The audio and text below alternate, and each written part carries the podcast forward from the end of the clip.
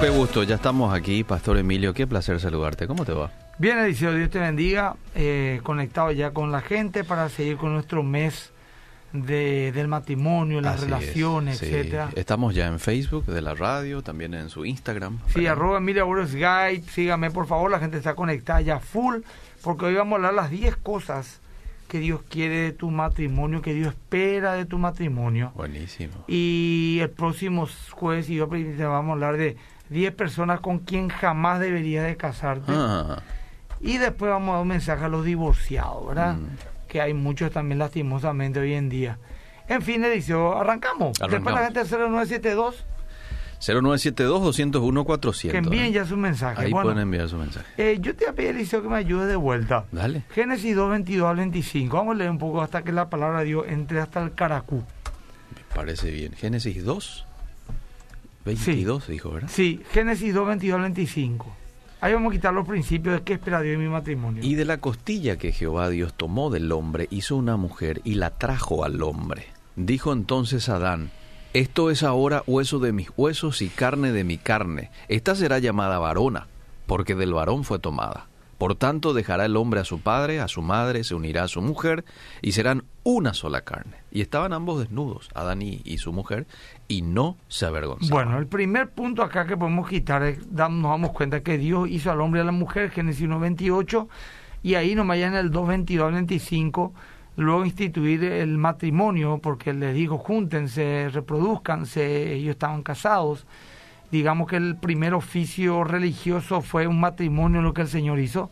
Ya dio las instrucciones cómo funciona esto. Es como cuando uno adquiere una computadora y tiene un manual de instrucciones. Entonces ya eh, de entrada ya envía al Señor una, una forma de poder vivir este estado. Y el primer punto que encontramos ahí es que Dios quiere que nos cuidemos amorosamente uno a otro en una entrega total. Este tema de estar casado no es así nomás, es a tiempo completo. Eh, el Señor dice, ¿verdad?, que eh, el, el matrimonio es un día a día, el matrimonio es, es, eh, es como un fuego, eh, una fogata que hay que cuidarla, moverla constantemente, alimentarla, ponerle leña, limpiarla, porque si no el fuego no se va a mantener, se va a apagar pronto. Sí. El principio por el cual digo eso es que dice eh, de que el hombre, la mujer fue tomada del hombre Mm. y el fue tom- tomado del hombre de su costado, ¿verdad? Así como la iglesia nació de- del es el cuerpo de Cristo. Sí. Eh, la iglesia nació del costado de Cristo, ¿verdad? Cuando le, le clavaron la lanza, la había muerto. Eh, entonces, ahí nace la iglesia, así también de un costado nace, de, de Adán nace Eva.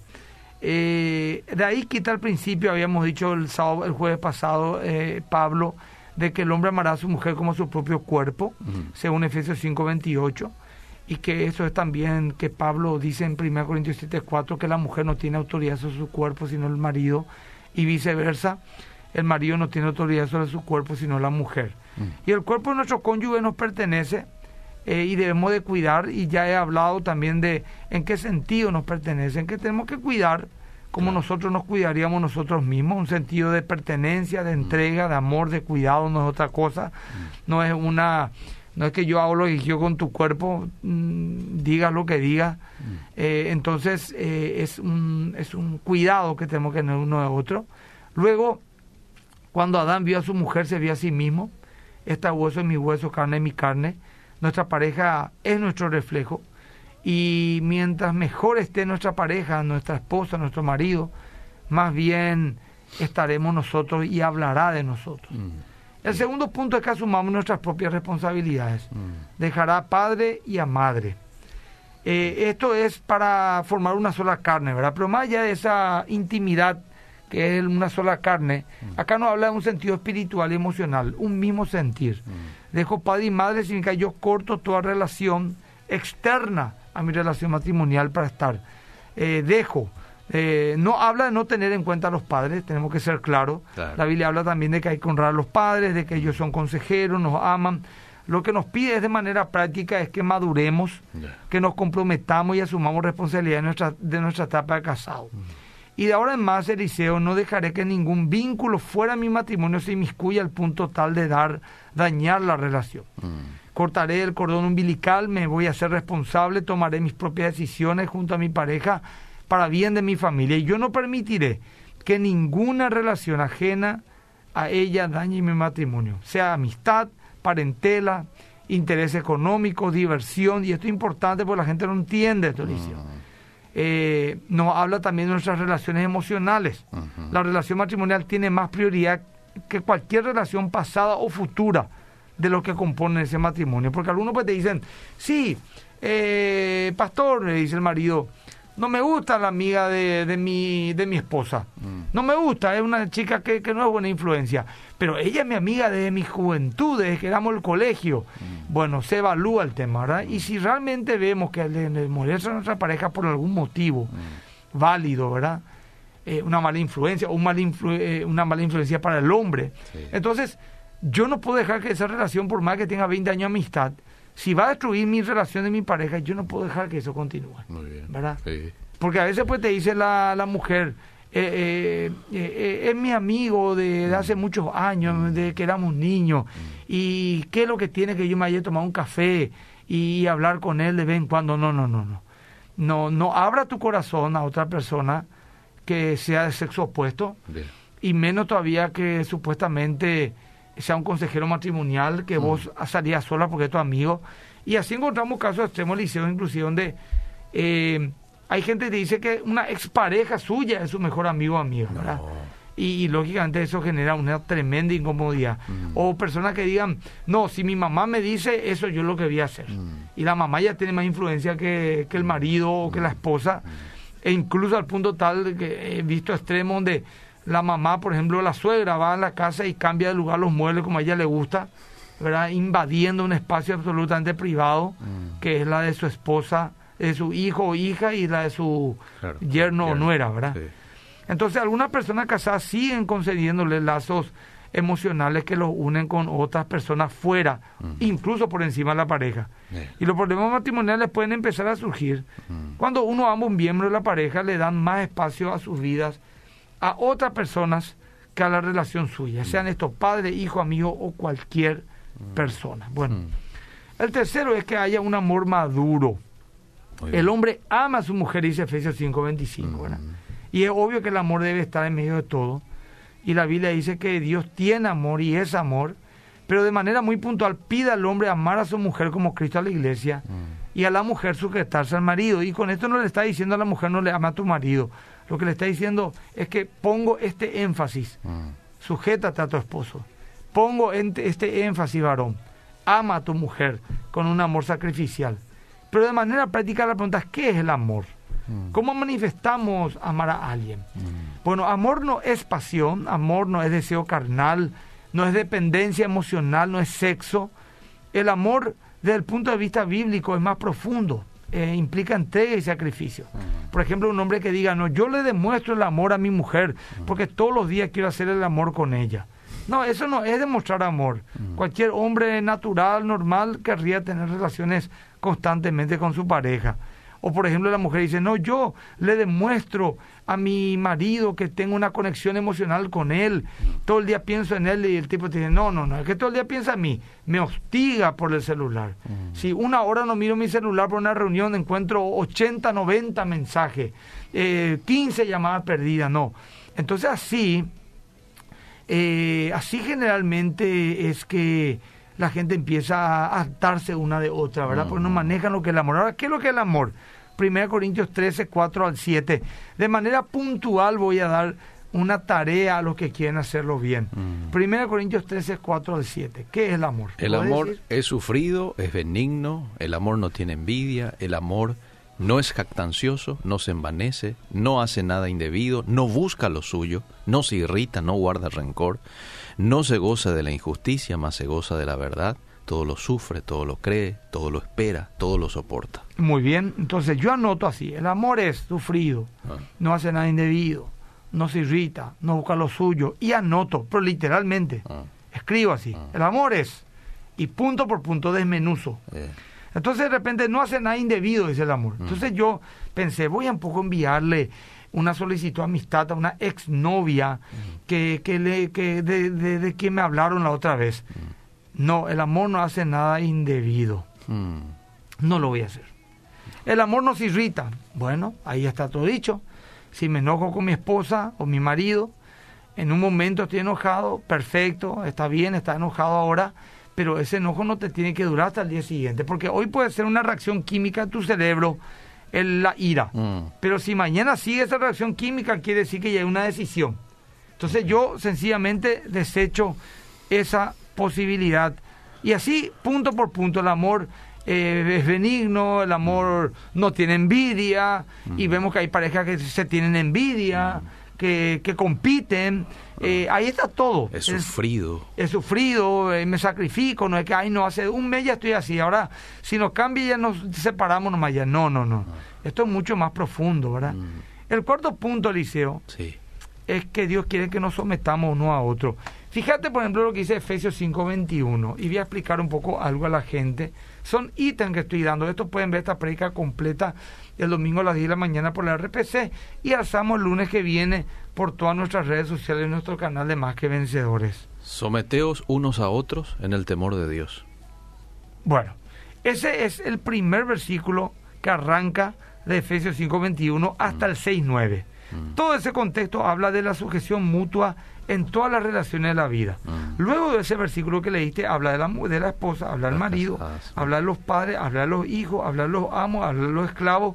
eh, hoy sería patrón y empleado. O sea que nos habla de que los creyentes debemos de vivir eh, de, eh, de una su- sujeción mutua, pero con el espíritu correcto, no por miedo o imposición. Claro. Una sujeción que reconozca que por encima de nuestra autoridad o compromiso está la autoridad de Dios. Mm.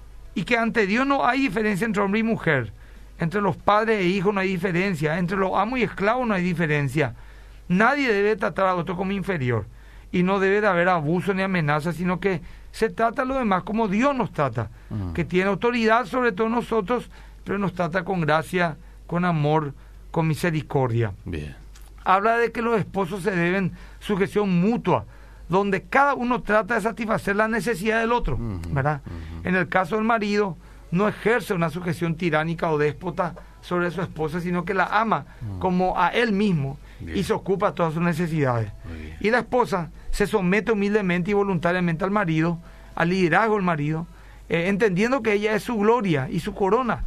Y, y la honra en todo. Por la corona algo uno tiene que lucirlo. El esposo entiende que al amar y cuidar a su mujer, y la mujer entiende que al sujetarse y honrar a, a su esposo, ellos están obedeciendo y sirviendo a Cristo, que es la cabeza.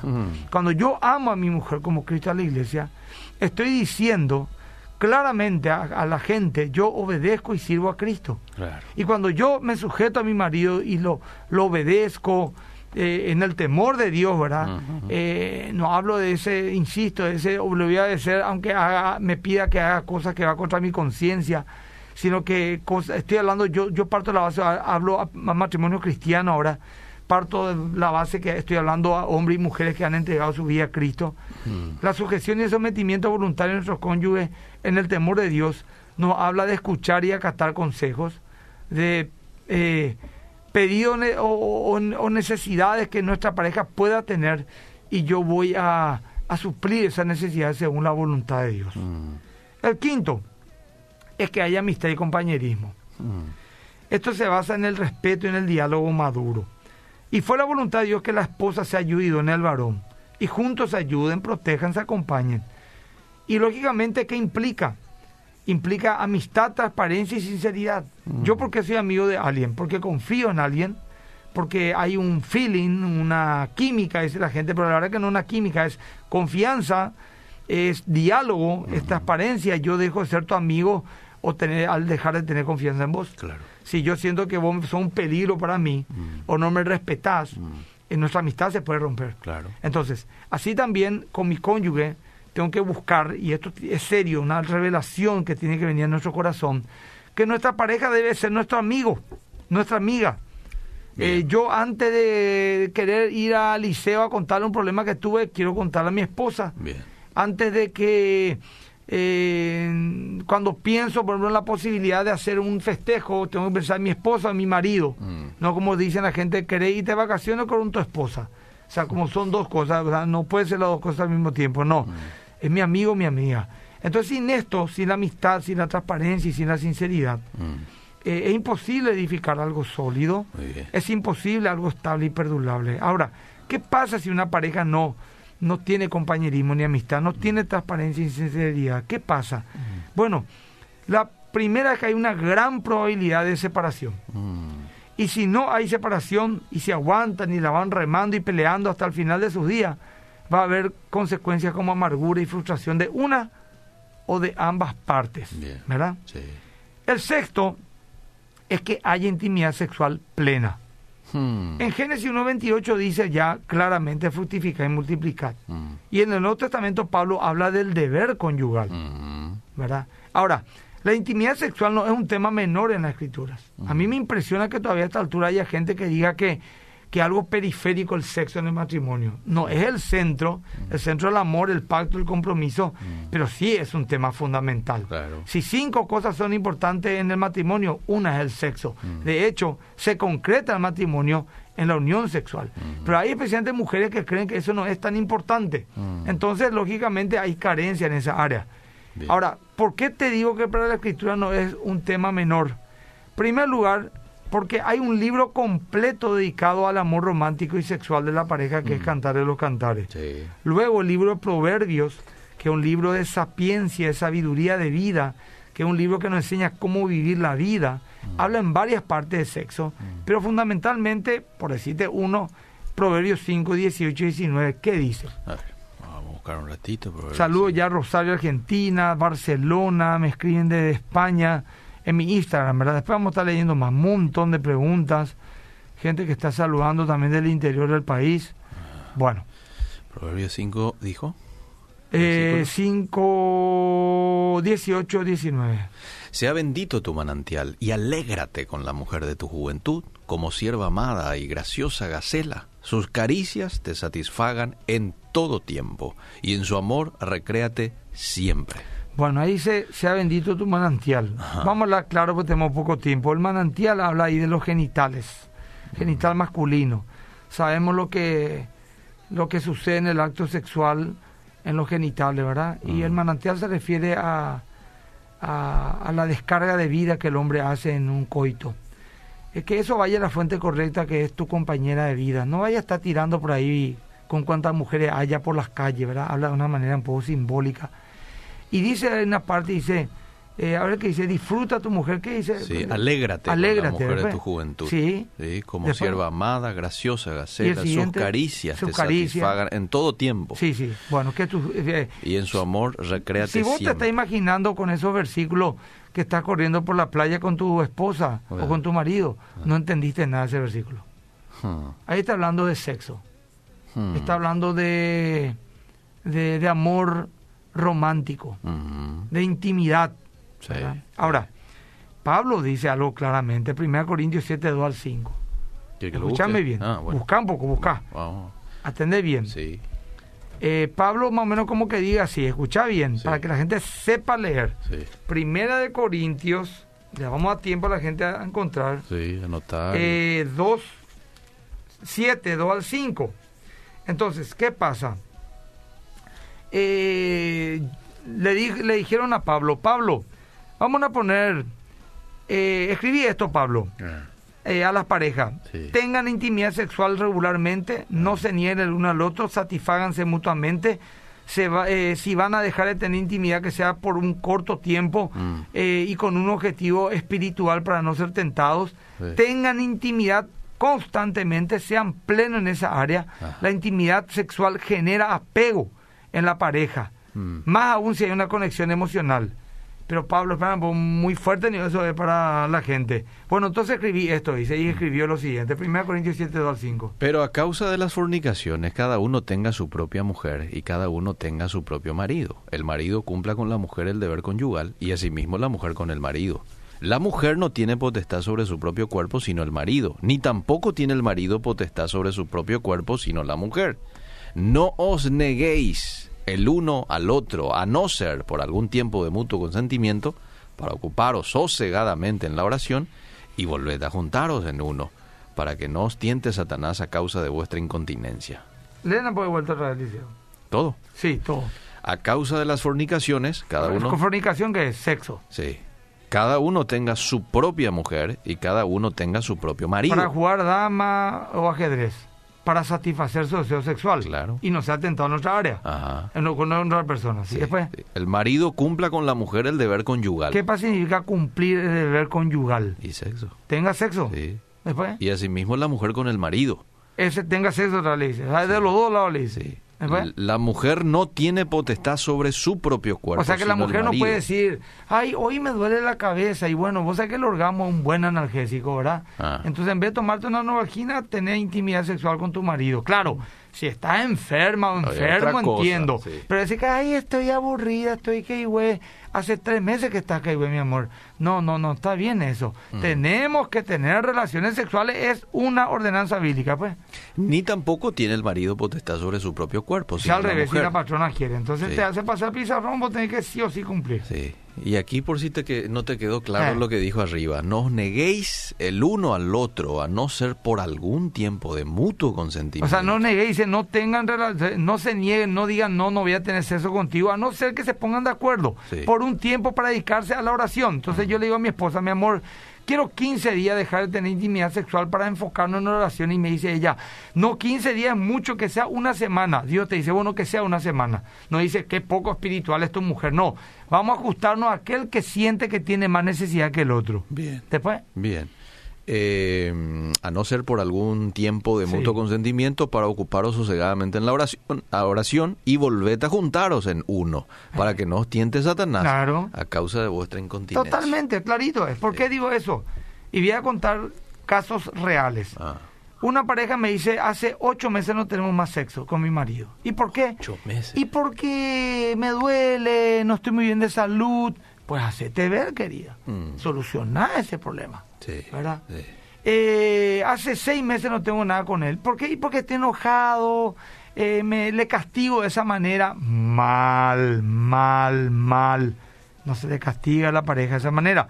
1 Corintios 7, 2 al 5, ahí me están preguntando qué versículo es que dice, tengan intimidad sexual regularmente, no se el uno al otro, satisfáganse mutuamente. Bueno, está ahí en ese versículo. Ahora, quiero hablar de este tema que tiene todo un programa, Eliseo, ¿verdad? Sí, señor. Porque esta es la área que más problemas hay en la parte sexual. Mm, Mi pareja es frígida.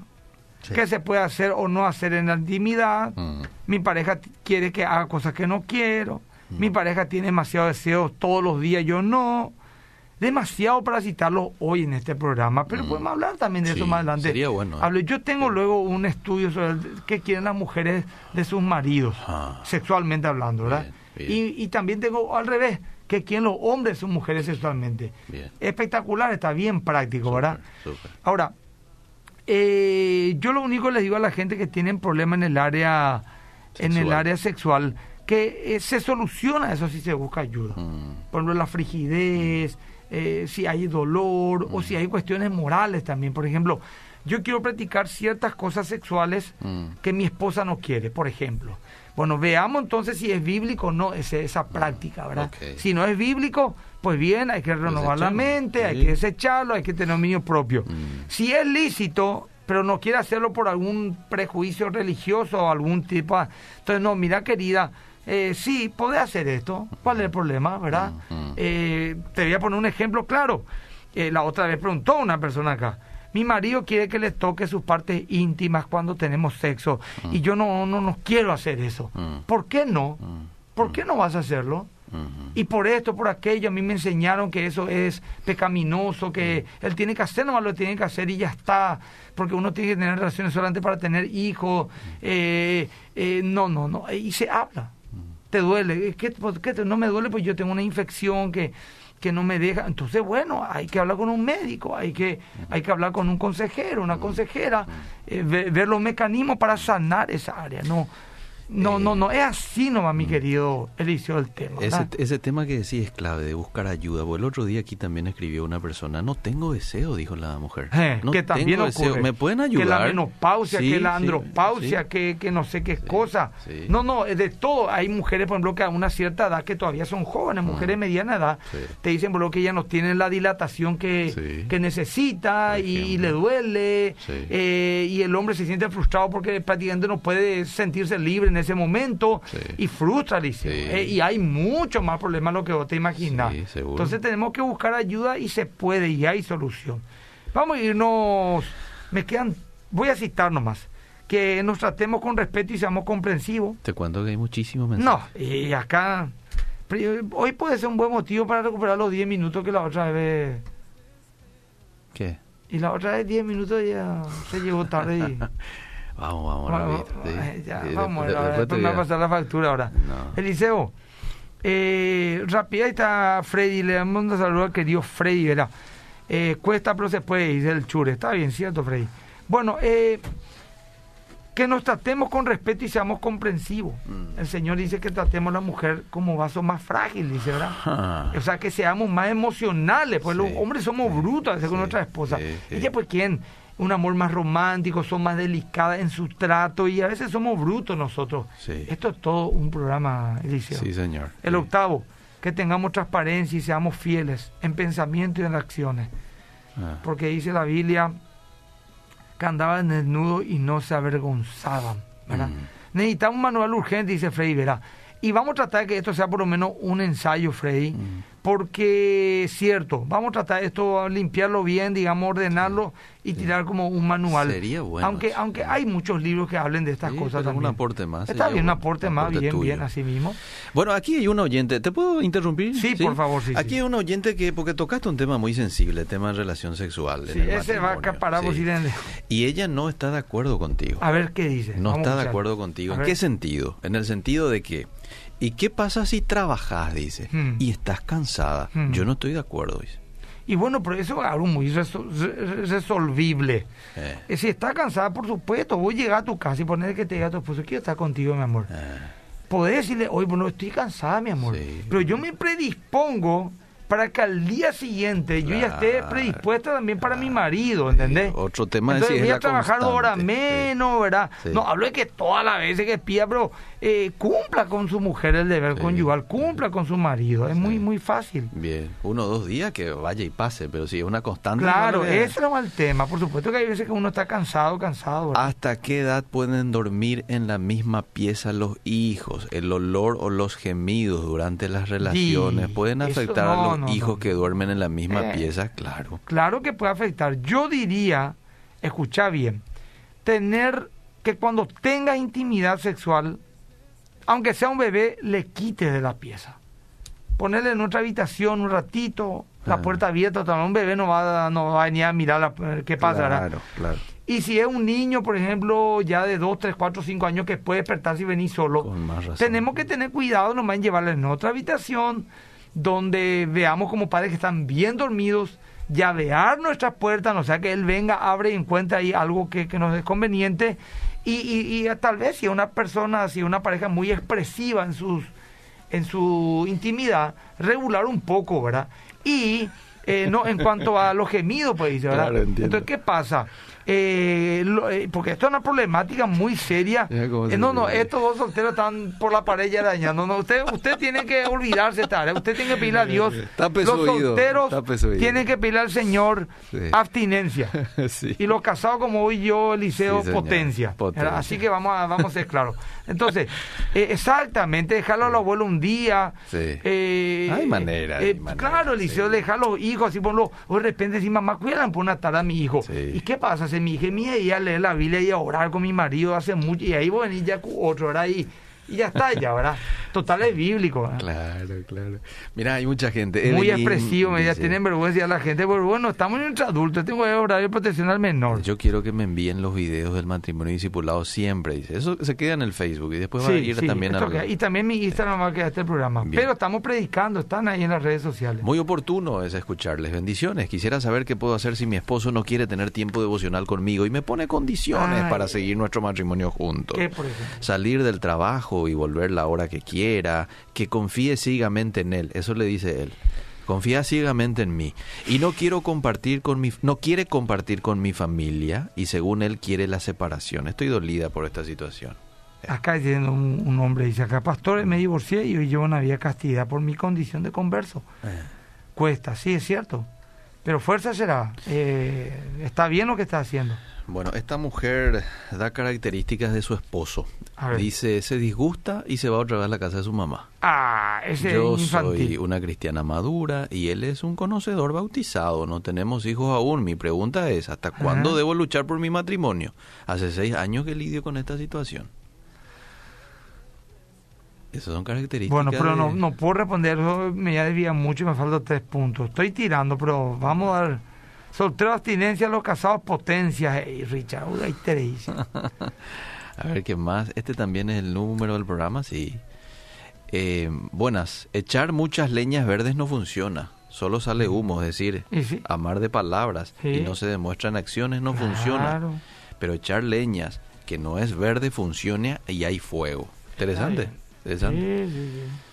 Soy- la gente. Soy felizmente divorciada, padecí 24 años de violencia doméstica e infidelidad. ¿Por qué en las iglesias se mira tan mal a los divorciados? No, yo no, no veo mal a los divorciados, ni creo que haya una iglesia que vea mal a los divorciados. Lo que se mira mal es el divorcio, en el sentido que la iglesia no está de acuerdo con el divorcio.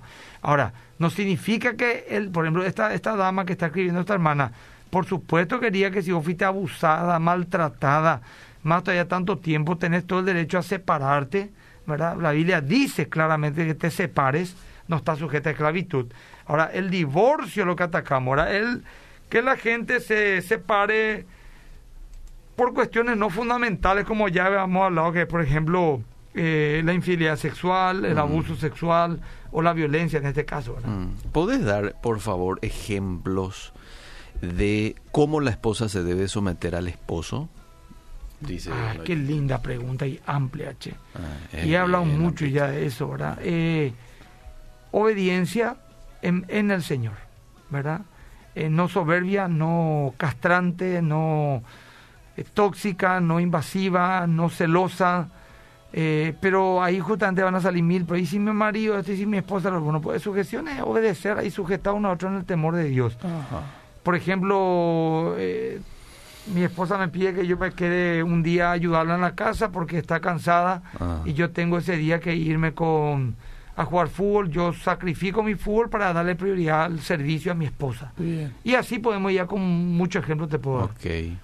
Paz de Dios, yo creo que nosotras las esposas, dice una mujer, Ajá. hay que expresar nuestro deseo de la forma que nos gusta. El deseo sexual es algo tan lindo Sí. y tan sano. En Esa es un una área muy frustrada de los muchachos. Eh. ¿Sabe qué es eh, la apatía de la mujer o la poca expresión de la mujer? Sí. ¿Cómo se supera la pornografía en el hombre? Bueno, y eso todo hay que buscar ayuda, se supera, es una adicción. Eh, no, si vamos a hablar de sexo, Eliseo, vamos a hablar No, mucho. ese Vamos a hablar otro sí, momento. sí, vamos a hablar. ¿Verdad? Porque eh, los hombres te dicen, me frustra que mi esposa, por ejemplo, nunca me busque. Eh, Y la esposa dice, pero nunca me da tiempo. Porque Ah, todos los días le busca, ¿verdad? cierto. Pero bueno, está bien, vamos a suponer que es así. Pero hay Sí. pues mujeres que te pasa 15 días y ni te mira. mm, Estamos los 15 días, ahí pues Sí. tenemos que encontrarnos en el medio, ¿verdad? Sí. Porque es frustrante también cuando un hombre que también desea ser seducido y quiere sentir que satisface a su pareja Sí. y la otra, ay no, que tengo vergüencita, Ah. que no, que no quiero hacer ruido, ni, no tampoco no te estoy diciendo que finja ni nada, uno tiene que ir fluyendo, tiene que trabajar esa área, eso también se se estudia, Liceo, por Claro. decir, y se practica, vamos a decir, en el buen sentido de la palabra, sí. es una buena relación sexual. Lo que pasa es que estamos llenos de pornografía, llenos de, de religiosidad, Ah. y todo eso contribuye para la frigidez o para o para la perversión, que es desviación sexual, y te Ah. dice por un marido, no, yo quiero eh, que decirle a mi esposa palabras eh, sucias en el acto sexual. No, eso no es bíblico, ¿verdad? Mm. Eh, eso está mal, eso es mundo. Mm. Pero sí decirle mi amor, me gusta, o tocame aquí, o tocame allá, así me gusta, me haga. O de repente, no sé, esas miradas apasionadas que pueden surgir en el momento sexual. No, de esto tenemos mucho para hablar, Liceo. Pregunta a un oyente si Proverbios 5.19 que leímos recién, Sí. recréate en, en el... Sí. Se refiere a los senos de la mujer a la hora de tener Y sexo. fíjate Mi todo el esposa me niega. No, ¿qué?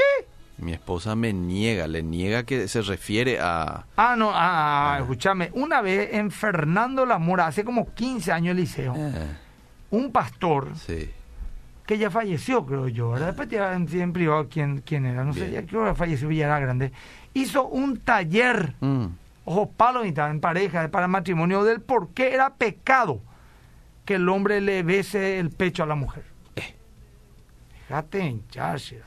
Entonces, que tenemos que, como eso, ultraortodoxo judío vestido, tenemos que tener sexo, pero no, no se puede. Acá pregunta si el sexo oral no es bueno en un cristiano. Ahí hay dos criterios. Eso vamos a hablar también después en otro momento, ¿verdad? bien, bien. Hay cosas muy claras, ¿verdad? El sexo anal, por ejemplo, un pecado, Mm. no hay que practicarlo, es verdad, pero hay otras cuestiones que están ahí justo en el medio y tenemos que, según los principios bíblicos, quitar conclusiones, ¿verdad?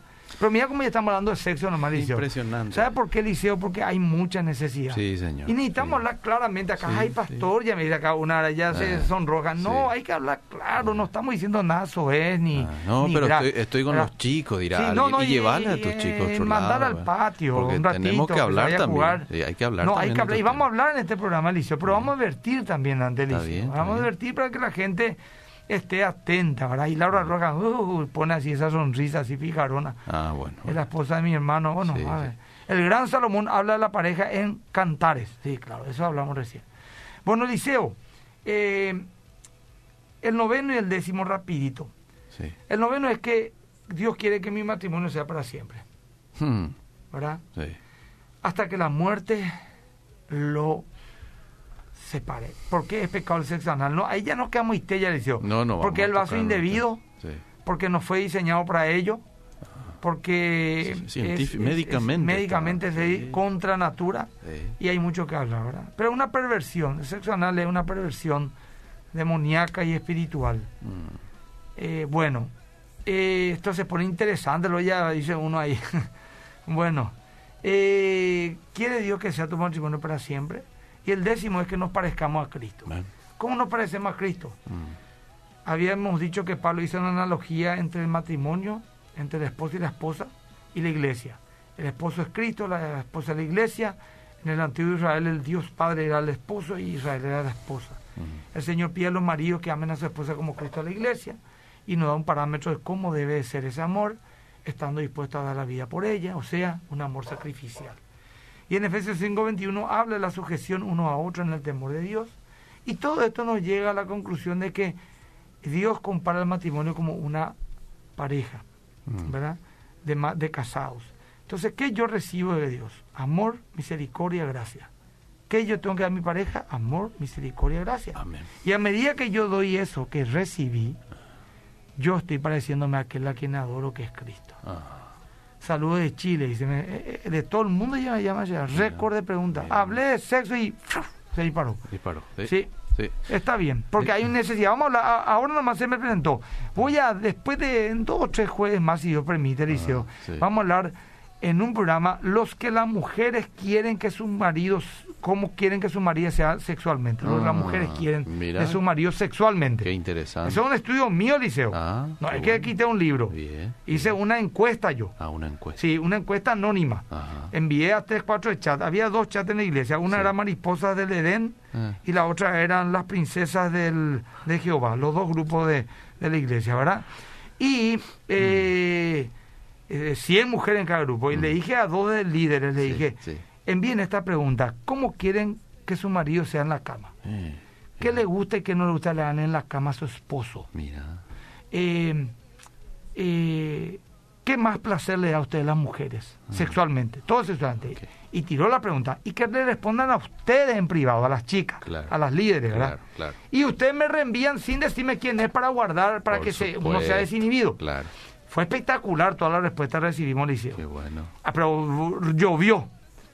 Después dije yo, bueno, una de ellas me dijo, una de las diez, pastor, déjame hacer esta misma pregunta en mi chat de mujeres, pero de, de compañía de trabajo no son ni una cristiana. Eh, Metele, le dije yo. Y hizo la misma cosa dijeron que las mujeres creyentes. mira vos. Las mujeres no creyentes. Ya. Y después se me ocurrió hacer entre los muchachos. Ah. Y los muchachos fluyeron, papá. Ah. El saltimbanqui irlandés, el tire de bengala, el vuelta carnero. No, tremendo, hermano querido. Qué pero las cosas que vamos a aprender es tremendo. Pero este tiene que ser eh, nuestro, tiene que llamar a este Eh, nuestro operador. Operador, que- un sí. casado, Sí. que venga con su esposa. Este tiene Sí. que volar Este acá. tiene ese, en ese y programa. Tienen que hacerle rajar a todos los solteros y las solteras de, de ese, de ese programa. Bien. Y también en los niños, ¿verdad? porque va a estar candente. Usted me avisa con tiempo Te cuando vamos con a tocar tiempo, sí. eso No, acá a- están todos locos la gente. Sí. Ya ahora, vigilia, van a estar uno esperando ya ese programa.